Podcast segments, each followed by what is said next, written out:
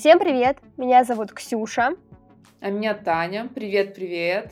И это уже седьмой выпуск подкаста «Почти о серьезном», где мы решили обсудить наиважнейшую тему, которая, как мне кажется, волнует каждого человека. Это деньги. В этом выпуске обсудим наш первый заработок, планирование бюджета, не очень хорошие денежные установки, немного денежные проблемы на работе и книгу «Девушка с деньгами». Кстати, в нашем телеграм-канале «Почти о серьезном» мы обязательно добавим краткие выжимки из этого подкаста и приглашаем вас туда, чтобы узнать и ваши истории по этой теме. Приятного прослушивания этого выпуска! Начать наш разговор я бы хотела с рассказов в целом о том, как каждый из нас заработал свои первые деньги и о эмоциях в тот момент.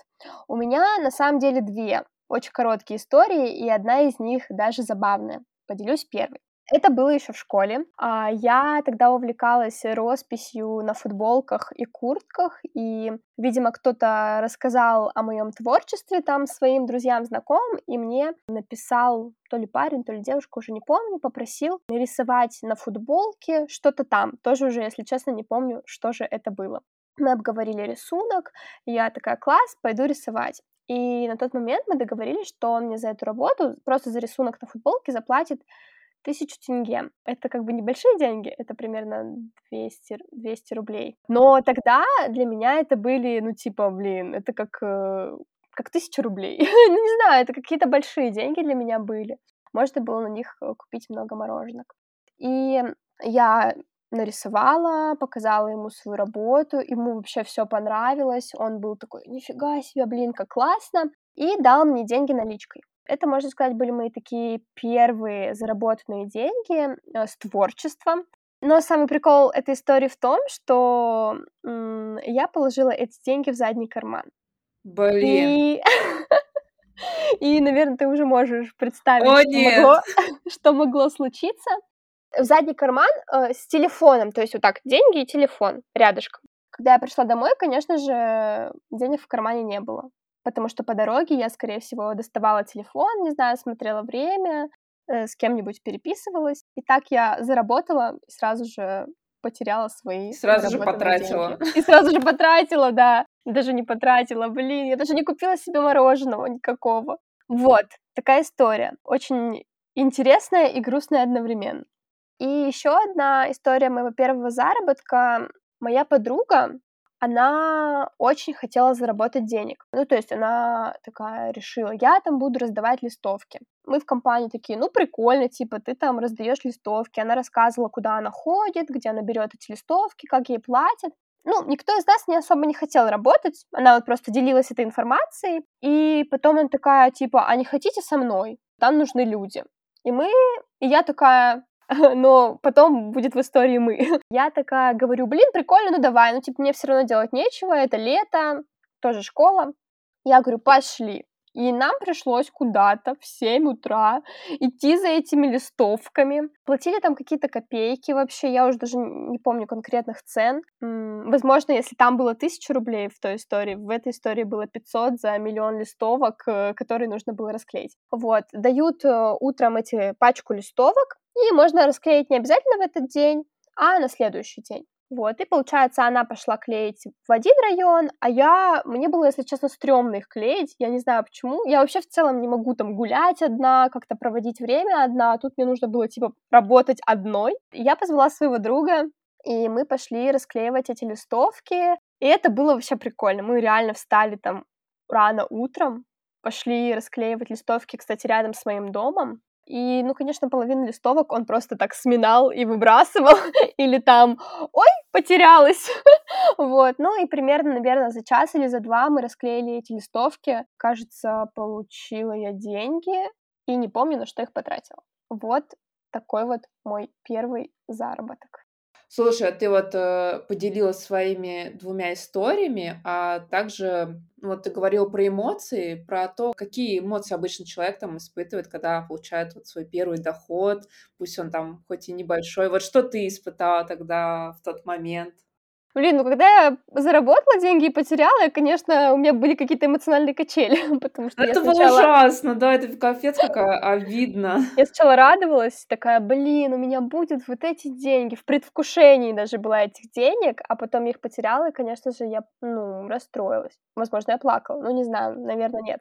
А во второй раз, если честно, у меня не было какой-то просто цели, типа, мне нужны деньги заработать, потому что я всегда могла попросить деньги у родителей, у меня не было какой-то такой прям, ну, супер нужды, то есть, возможно, это были просто деньги, которые я просто потратила на что-то и прикольно провела время, потому что ну, мне реально все равно нечем было заняться. То есть мне даже больше было кайфово именно от э, времяпровождения, реально, потому что мы там с другом что прикалывались, гуляли, чем я как-то, короче, как-то хотела этих денег. Вот, наверное, какие-то такие эмоции.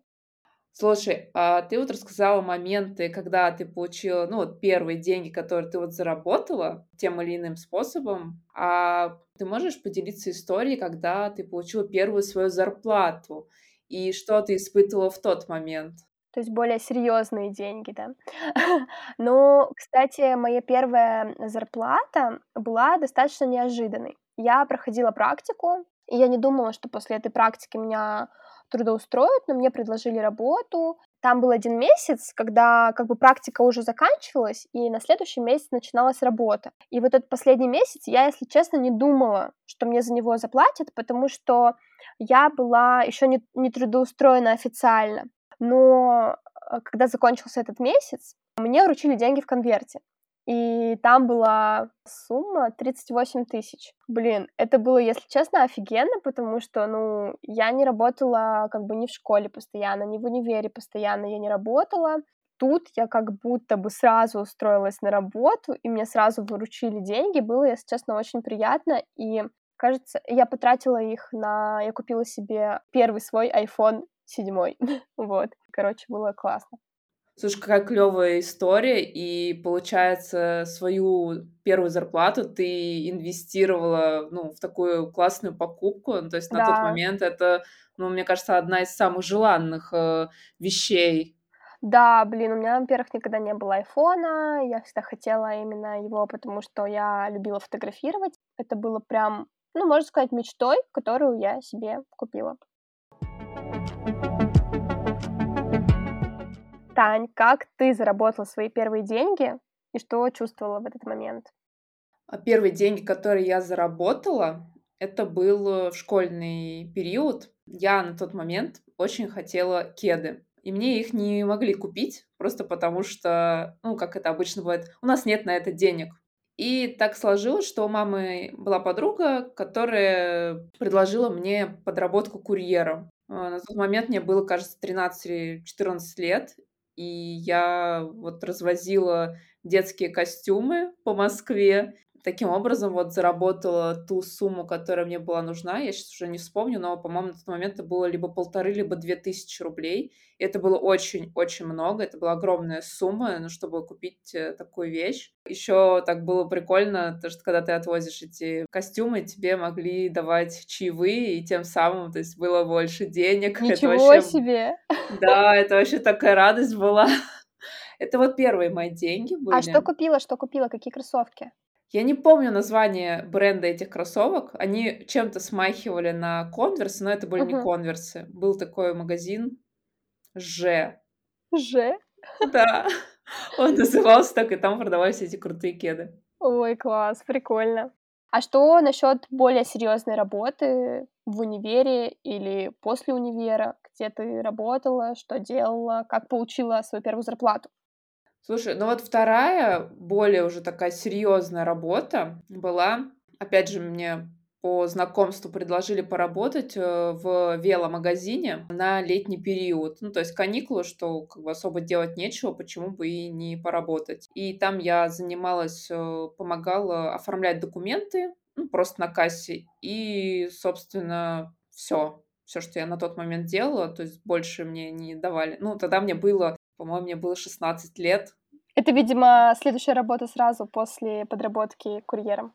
Ну, Примерно тогда, да. И то есть тогда я получала уже более серьезные суммы. По-моему, первая сумма, которую я получила, это была 20 тысяч рублей. Ну, ты представляешь, 20 тысяч рублей для человека в 16 лет это, это огромная сумма. Ну, я испытывала очень такие воодушевляющие чувства.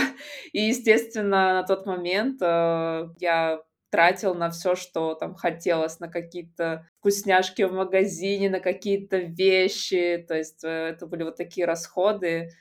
Угу, угу, поняла тебя. Читала ли ты книгу «Девушка с деньгами»? Там в книге она приводит очень хорошие примеры для того, как восстановить свои финансы, рассказывает про кредиты, анализирует расходы и подсказывает, как можно их оптимизировать. И много-много еще разных моментов про деньги. Но я бы хотела остановиться именно пока на теме кредитов. Какое у тебя отношение к кредитам? Брала ли ты когда-нибудь? Были ли какие-нибудь проблемы или вопросы, связанные с этим? Поделись, пожалуйста. Слушай, ну, эту книгу я не читала и, честно говоря, не знаю про нее. Ну, то есть я впервые о ней услышала вот сейчас от тебя. А, про кредиты. Что я могу сказать про кредиты? У меня нет опыта, чтобы я когда-то брала деньги в кредит. Единственное только, что я брала деньги в долг у близких и потом их возвращала там с какой-то ну, с какой-то надбавкой, чтобы, ну, то есть это было как-то честно. Ну, мне так было спокойнее. Вот, наверное, это единственный момент. Как я отношусь к кредитам? В принципе, я нормально к ним отношусь. Я не считаю это злом. Знаю, что некоторые, ну, в том числе люди более старшего поколения, не все, не, по, не все, но есть э, определенная категория людей старшего поколения, которые считают, что кредиты это плохо, это зло, и деньги в долг брать это там ужасно-ужасно. На самом деле, что если ты понимаешь свои силы, что ты там в определенный период покроешь этот кредит, а тебе нужны эти деньги сейчас, ну, условно, на ту же ипотеку или на какую-то там покупку, или там, будь то здоровье, то считаю это классным инструментом. Угу, поняла тебя. Просто знаешь, в моей семье мне так вспоминается, кредиты всегда были каким-то злом, потому что ну, ты же можешь накопить, ты же можешь, э, ну, именно, конечно, не про какие-то импульсные вещи, да, а про, не знаю, хочу телефон, ты можешь немножко поднакопить и купить за свои деньги, не переплачивая. И я всегда старалась, э, ну, не брать кредиты никогда, ну, и в России мне тяжело это сделать, потому что у меня иностранный паспорт, вот, но я все-таки придерживаюсь мнения, что лучше накопить, чем влезать в кредит, потому что кредит это все равно переплата, некоторая ответственность перед какими-то людьми, перед банком. Но в этом году я попросила Илью взять за меня кредит, потому что я разбила свой телефон, и я такая, возьми, пожалуйста, я буду платить. Хочу поделиться вот этим опытом. Если честно, там какая-то гигантская переплата. Я вообще не могла... Пон... Ну, во-первых, меня плохо с расчетами. Я не понимала, как они вообще... Вот я вношу такую-то сумму, а у меня сумма не становится меньше. А там есть какие-то нюансы, что ты сначала платишь за проценты, которые ты взял, потом за сумму само... самой вот этой покупки. И, короче, я поняла, что да, я знаю, что я могу платить каждый месяц, но для меня это капец стресс. И, ну, стресс в том, что я должна кому-то денег. А, вот такая мысль. Слушай, Ксюш, а почему именно вот эту книгу ты приводишь пример, чем она ну, для тебя показалась интересной и важной? Да, мы просто с моими подругами обсуждали как-то тему финансов, тему планирования финансов, тему откладывания подушки безопасности, и моя подруга посоветовала мне эту книгу, дала почитать. А, она достаточно простая, легко читается, и девушка рассказывает про разные проблемы, которые могут быть с финансами, например, те же кредиты, и почему они немножко нам не дают э, управлять своими финансами нормально. Например, те же кредитные карты, да, потому что всегда вот в этой долговой яме. Потом там были очень классные советы по поводу там подушки безопасности, по поводу подсчитывания денег и своих трат. Короче, такая книга про простую ежедневную финансовую грамотность, которая, как мне кажется, нам всем сейчас необходима. Ну, кстати, вот про кредитные карты скажу момент. В чем их плюс? На мой взгляд и на, по моему опыту, я использую кредитные карты, чтобы ну, расплачиваться в интернет, интернет-покупки и подписки. То есть, чтобы у меня в том или ином кабинете была привязана кредитная карта, на которой у меня там нету денег, и с которой у меня не могут э, вдруг там возникнет такая ситуация, и мошенники там каким-то образом снимут э, эти деньги. С помощью этой кредитной карты берешь деньги в кредит или ты закидываешь туда свои деньги и оплачиваешь? Я сначала их расходую, а потом, когда подходит период, я оплачиваю эти деньги. Ну, знаешь, тут, наверное, такой нюанс. Просто если ты с умом к этому подходишь, это окей, но просто есть же люди, которые вечно живут вот э, в этих долгах, в том плане, что, ну, я возьму сейчас 5 тысяч, ну, там, даже не 5 тысяч, 50 тысяч, и потом отдам, и потом ты снова так же делаешь, потому что, ну, потому что ты так уже привык. И все-таки как-то лучше, на мой взгляд, никому ничего не этот, лучше рассчитывать именно свои финансы, которые ты вот получаешь там каждый месяц. Мгм. Поняла. Ну, вот как ты как раз привела пример, что можно просто сразу закидывать ту сумму, которую ты планируешь э, тратить на эту карту, и чтобы был, то есть есть же еще такие инструменты, и ты выстраиваешь там лимит, и все как бы больше него ты уже не можешь потратить, то есть такой ограничитель. Ну, с таким условием можно использовать и дебетовую карту. Ну, если ты просто скидываешь свои же деньги там. Но здесь я именно про момент э, обезбо- обезопасить себя на случай там вот этого мошенничества, вора- воровства. А, еще вот этот вот момент со звездочкой, еще люди часто говорят, вот, кредитные карты — это зло, я снял с них э, деньги, и у меня там огромный процент из-за того, что я снял деньги. А там м, в описании, в условиях всегда написано, что там нельзя снимать деньги потому что будет вот так. Ну, то есть сейчас у некоторых банков эти условия меняются, и есть какой-то лимит, который ты можешь э, э, беспроцентно снимать деньги, но эти очень частые истории, когда люди, вот, ну, не прочитав условия, ругаются, а, эти дурацкие кредитные карты. Блин, ну, кстати, я тоже о таком условии не знала, и, скорее всего, ну, гипотетически, если бы собралась использовать карту, вряд ли бы про них узнал. Спасибо, Таня! За просвет в картах. Еще одна важная тема из книги – это планирование бюджета. Я на самом деле пыталась планировать сама, но скажу честно, это вообще непросто. Но с помощью планирования, именно советов из книги, мне удалось создать подушку безопасности, поддерживать ее, пополняя с каждого своего дохода. Расскажи, планируешь ли ты свой бюджет? И если планируешь, то как это вообще происходит? Я думаю, что все-таки каждый человек так или иначе планирует свой бюджет и на самом деле иногда может даже об этом сам ну, не задумываться. У меня, допустим, ну, есть сумма, которую я ежемесячно расходую на те или иные потребности, категории. Это тот же английский, стоматология, подписки какие-то, мобильная связь, донаты иногда. То есть изначально нужно учесть э, свой вот этот бюджет, посмотреть остаток, который остается, и его можно там перенаправить на какие-то сбережения, будь то валюта, акции, там иногда металлы. Сейчас вот э, какое-то время крипта популярна. Мне кажется, очень круто, когда экономика может преподносить разные э, ситуации, сумма, которая есть, ты ее перенаправляешь э, в валюту. Ну, то есть ты складываешь, складываешь, забываешь про это, а потом раз это помогает тебе в какой-то сложной там, жизни, той же ситуации. У меня был опыт, э, когда решила приобрести золото. А как это делается? Я пришла в известный банк, узнала стоимость э, того или иного драгоценного металла, выбрала золото. Оно было в формате такого крошечного слиточка, который находился в капсуле и через какое-то время ты можешь его обменять обратно на деньги, и тем самым сумма, которую ты вносил, она потом будет больше. Ну, то есть а, меняется курс э, золота, серебра или там еще вроде платины есть, и ты можешь получить, э, когда его продаешь обратно, большую сумму. Так вот я и сделала спустя, кажется, я его купила там в году 14 или 15, и вот э, в прошлом году я его продала, и там ну, такая неплохая сумма накопилась. И... Ой, а ты можешь сказать сумму, ну, если это не секрет?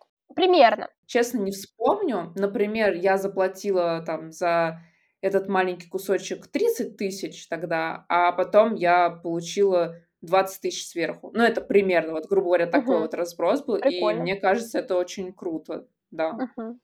Но в этом, мне кажется, еще нужно как-то разбираться, что-то читать, не просто типа бездумно, нет? Честно, я ничего не читала. То есть, ну, просто это, знаешь, такая простая известная практика, что ты вкладываешь либо в какую-то валюту, либо в какие-то металлы, которые точно никогда, ну, они плюс-минус э, устойчивые.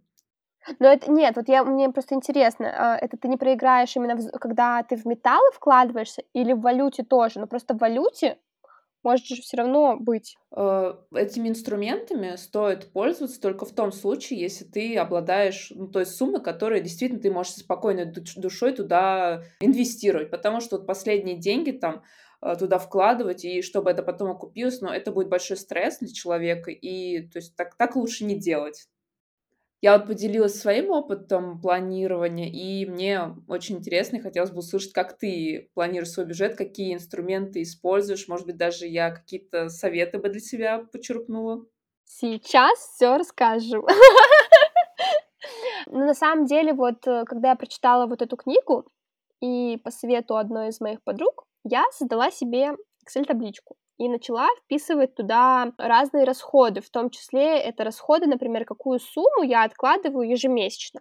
Иногда это одна сумма, иногда это разные суммы, иногда это больше, иногда меньше. Но, если честно, это, конечно, классное планирование. Это идеальное, я бы сказала, планирование с Excel-табличкой, но я просто не выдерживала вписывать другие суммы, там, типа покупка шоколадки или, не знаю, поездка на такси. Поэтому я примерно, просто распределяю бюджет, э, на аренду и на какие-то квартирные вопросы, на то, сколько я отложу, и остальная сумма- это на все мои, э, другие желания. Еще у меня раньше была такая статья расходов, можно так сказать.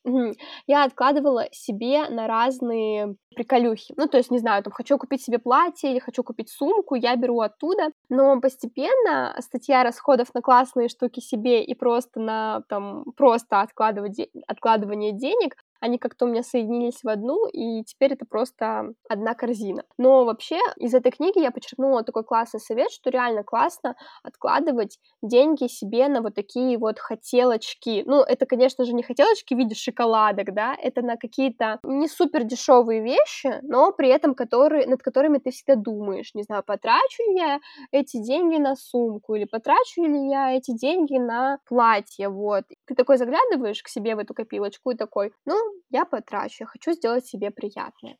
Слушай, ты рассказала про Excel-таблицу. Это очень классный инструмент. Это для задротов.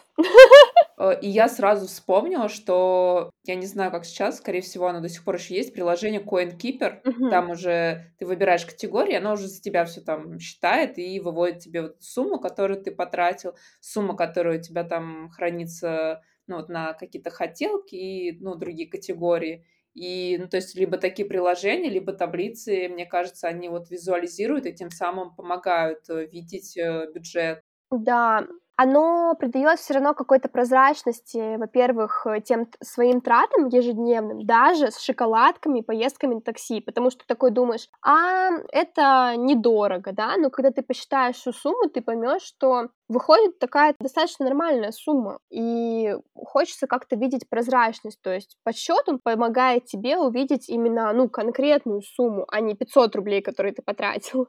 Вот, потому что там больше намного. Да, это вносит такую прозрачность, э, структурированность, то есть вот эти таблицы. Потом также, я знаю, в приложении Тинькофф есть, э, целая там диаграмма, то есть ты вот тыкаешь, и у тебя там какие статьи расходов были потрачены или вот тратятся в этом месяце. И также вот хотела добавить про списки. Мне помогают еще вот списки хотелок, то есть я составляю себе список, чего я хочу, какие-то там покупки или какие-то еще там активности, ну, неважно. И потом заглядываешь в этот список и понимаешь, актуально это для тебя или нет. То есть стоит на это планировать траты расходы в том или ином месяце или нет. То есть это будь то одежда, будь то там, не знаю, э, лечение, поездка куда-то. Массаж. Не знаю, почему-то мне пришло в голову. Кстати, массаж- это тоже очень важная вещь, да, согласна. Мгм. А, а если возвращаться к Тинькофф, то да, я знаю про эту диаграмму, ну, сама пользуюсь этим приложением, и это реально удобно смотреть направление, куда были потрачены твои деньги. Еще в книге есть разные установки. Я в целом покопалась в Гугле и решила найти, как мне кажется, еще более сильную установку про деньги. Вот, например, такая фраза. Деньги в жизни не главное, и не в деньгах счастье. Что о ней думаешь? Какие мысли и чувства она у тебя вызывает? Она у меня вызывает смешанные чувства. Никто не видит, но я приподняла бровь на эту фразу. Думаю, что деньги не самое главное в жизни, но в то же время это и немаловажная вещь. Без денег э, элементарно ты не можешь что-либо купить себе. Деньги — это в первую очередь, хорошо, может быть, не в первую очередь, но это инструмент, который помогает приобретать то, что человек э, хочет, э, то, от чего он может получить удовольствие и то же самое счастье. Ну, то есть деньги, как бы хочешь не хочешь про это как бы так думать, это важно все-таки. Мгм. Ну, вот знаешь, а я несколько раз вчитывалась в эту фразу, и я все-таки думаю, что деньги это, ну, если не одно из главных, то максимум на втором месте. Потому что деньги помогают нам обеспечить самые важные потребности. Поесть, жить где-то. То есть почему они не могут быть тогда важными? Ну, то есть, да, это же закрытие там, первостепенных наших потребностей, а потом уже, когда ты вышел на какой-то, ну, то есть, когда ты закрыл потребность, там, вот по пирамиде масла необходимой, потом ты уже переходишь на другую ступень, и ты закрываешь там свои какие-то вот желания. Тот же вот массаж, как мы сказали, поездка куда-то, обучение чему-то, какие-то впечатления и так далее. У меня есть такой вообще вопрос. Я бы хотела обсудить тему работы и денег. Были ли у тебя когда-нибудь проблемы с деньгами на работе? То есть, например, задерживали зарплату или не выплачивали деньги? Я пыталась вспомнить э, какие-то истории на этот счет. Единственное, что я смогла вспомнить, то, что были моменты, когда на работе задерживали зарплату, причем на очень такой неприятный период, то есть это могла быть неделя или полторы, а условно ты уже рассчитываешь на эту сумму, то есть ты уже как-то распределил свой бюджет, а деньги не приходят и не приходят. Но это было в компании, которая не оформляла официально, поэтому, ну, тут как бы особо нечему удивляться, я думаю. Что ты испытывала, когда тебе задерживали зарплату? Ну, это было неприятно. Ну, конечно, было неприятно, то, что как бы не хотелось просить э, денег у мамы, Э, потому что есть вот это уже какая-то сумма, на которую ты рассчитываешь, а тут приходится тревожить там человека по этому поводу. Ну, короче, это было очень неприятно. Я думаю, многим было бы неприятно, кто сталкивался с таким. Я тебя, если честно, очень сильно понимаю, потому что почему я вообще решила обсудить, да, вот эту тему. Я работала в компании, в которую пришла после работы в абсолютно белой компании, где никогда не, ну, не а, не задерживали зарплату, всегда все платили вовремя, вот. И я пришла в другую компанию, маркетинговое агентство, и сначала да нет, не сначала, сразу все было очень-очень максимально странно. Да, во-первых, моя была ошибка в том, что я не трудоустроилась официально. Да, у меня была такая возможность, но я такая подумала, ну ладно, как бы, ну что я сейчас буду заморачиваться с документами. Мы договаривались на одну заработную плату, и в итоге я э, там через месяц вообще не понимала, как мне взять деньги. То есть все как-то перешептываются, типа, что, когда, когда, когда зарплата? Что-то там такое. Мне было стыдно спросить у своих коллег или в целом подойти к кому-то из отдела кадров и спросить, э, так, а что, как мне получить деньги, что, сколько я заработала, а что, ну, какие-то вопросы денежные. Во-первых, вот это первый момент, что мне было как-то, ну, стыдно. Может быть, в силу своего возраста, неопытности, и как-то все-таки я вышла на разговор со своей коллегой, она говорит, да, мы получаем деньги в конвертах. Я такая, что? Ну, то есть я не знала, что я буду получать деньги в конвертах. То есть я думала, что мне их будут присылать на карту, во-первых. Во-вторых, там девочка сказала, что нужно как-то что-то там записывать сумму, которую ты хочешь взять всю сумму ты взять не можешь, что ты должен отслеживать, сколько ты работал и сколько ты получил. И я такая, чего? Что? Ну, то есть у меня это вызывало очень много вопросов, и я помню, что я получила в итоге на 5 тысяч меньше, чем мы договаривались, ну, посчитав, короче, деньги, которые я получила. Я, мне тоже было сказа- э, стыдно сказать, почему, почему вы мне не доплатили, почему, вот где мои деньги. Потому что я думала, что я плохо работала, ну, типа, я плохо работаю, поэтому я меньше получила, типа того. Но это все, конечно, очень ужасные, если честно, вещи, потому что, как мне кажется сейчас, что если тебе там копейку не доплатили, ты уже должен бежать и говорить, где мои деньги? Объясните мне, пожалуйста. Где деньги, Лебовские? Мы пришли за деньгами, Лебовские. Ваня говорит, они у тебя. Вот, но там была очень странная компания, и пропагандировался такой подход, что деньги — это не главное, э, мы все тут за общее дело, ничего такого переживем. Потом у компании начались вообще просто финансовые проблемы, как раз поэтому тогда они доплачивали, они были непрозрачными и не говорили о своих проблемах. И знаешь, я в тот момент, мне просто уже не хотелось работать. Во-первых, мне никогда не хотелось просить свои деньги. Ну, типа, я считаю, что если ты нанял сотрудника, ты обязан ему заплатить деньги за его работу. А во-вторых, мне не хотелось работать. Ну, то есть, ну, мне как-то вообще очень высосало все это эмоции мои, но я как-то очень быстро с этим справилась в том плане, что я уехала домой там на выходные, что-то еще работала, потом приехала и такая, а я увольняюсь. Я завтра не буду работать. Вот, типа, заплатите мне вот эти деньги там, которые вы мне должны, и все, типа. Завтра я не буду забирать свои деньги, я заберу их сегодня, и завтра я не приду на работу. Я, типа, такого что-то сказала. Все такие, типа, ну, ладно, окей. И, ну, я была без денег, да, я тоже, я просила у родителей, но, если честно, мне не было стыдно, потому что мне было эмоционально так тяжело, что я просто не могла даже найти долго очень новую работу. Потом уже как-то я нашла, это было еще перед пандемией. И когда я отдохнула, ну, то есть я там уехала, короче, в Берлин, погуляла, ну, мне мама оплатила эту поездку. Частично, частично. Частично я взяла со своей прекрасной работы, которая мне доплачивала деньги. И я отдохнула, и я смогла вообще что-то делать, потому что, ну, вот так было вообще невозможно. И хочу сказать еще про, про коллег своих, и со многими я общаюсь до сих пор, некоторые мои друзья. Многие из них, они продолжали еще работать в этой компании, которая не платила деньги, которая, как мне кажется, гипнотизировала людей каким-то тупым подходом про то, что мы там друзья, мы все справимся, мы все переживем. Это, конечно, ужасно. Такого вообще не может быть. И сейчас только я это понимаю. Конец. Ну да, очень, э, очень удобно они так э, сделали, что деньги это не важно, работаете за нашу идею, за нашу компанию, мы сила, мы вместе. Очень удобно такое насаживать.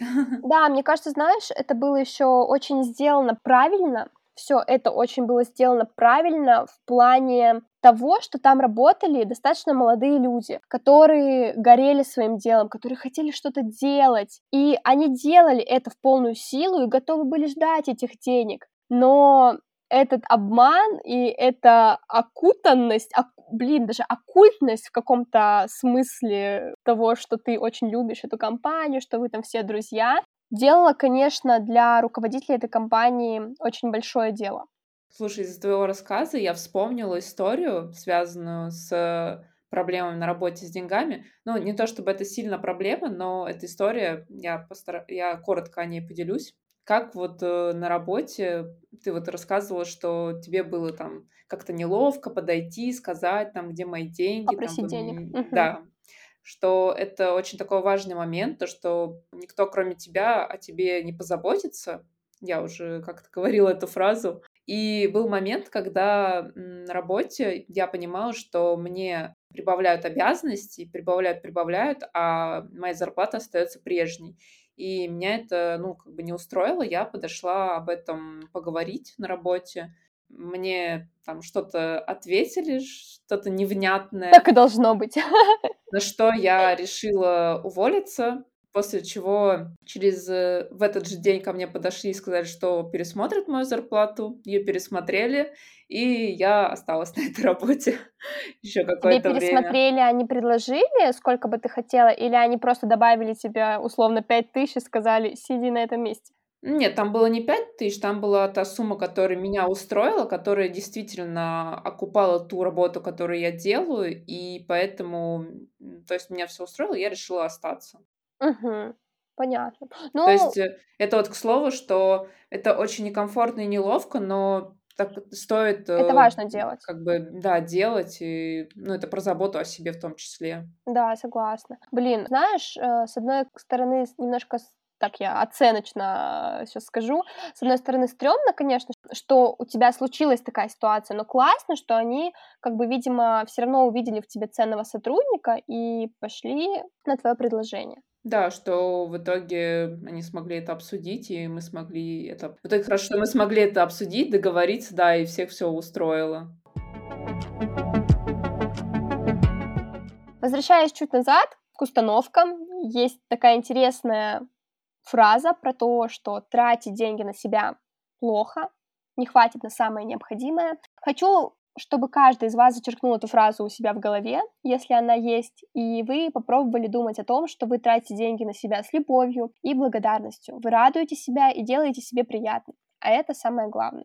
Спасибо, что послушали наш выпуск. Будет приятно, если вы расскажете о нем своим друзьям. И на правах одного из создателей этого подкаста снова прорекламирую наш телеграм-канал. Переходите туда. Мы там делимся закулисной жизнью подкаста, о том, как мы его создаем, с какими вопросами сталкиваемся. Все ссылки можно будет найти в описании к этому выпуску. Пока-пока. Пока-пока, спасибо, что были с нами.